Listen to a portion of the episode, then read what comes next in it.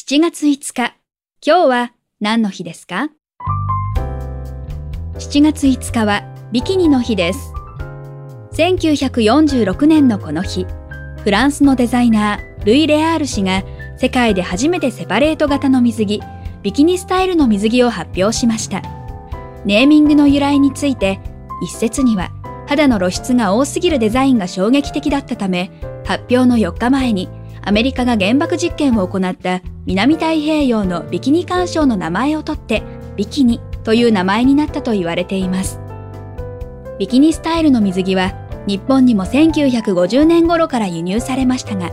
なかなか受け入れられず、一般的になったのは1970年代になってからでした。今日は何の日？今日はビキニの日。ナビゲーターは私、徳重みどりが務めました。また明日、お耳にかかりましょう。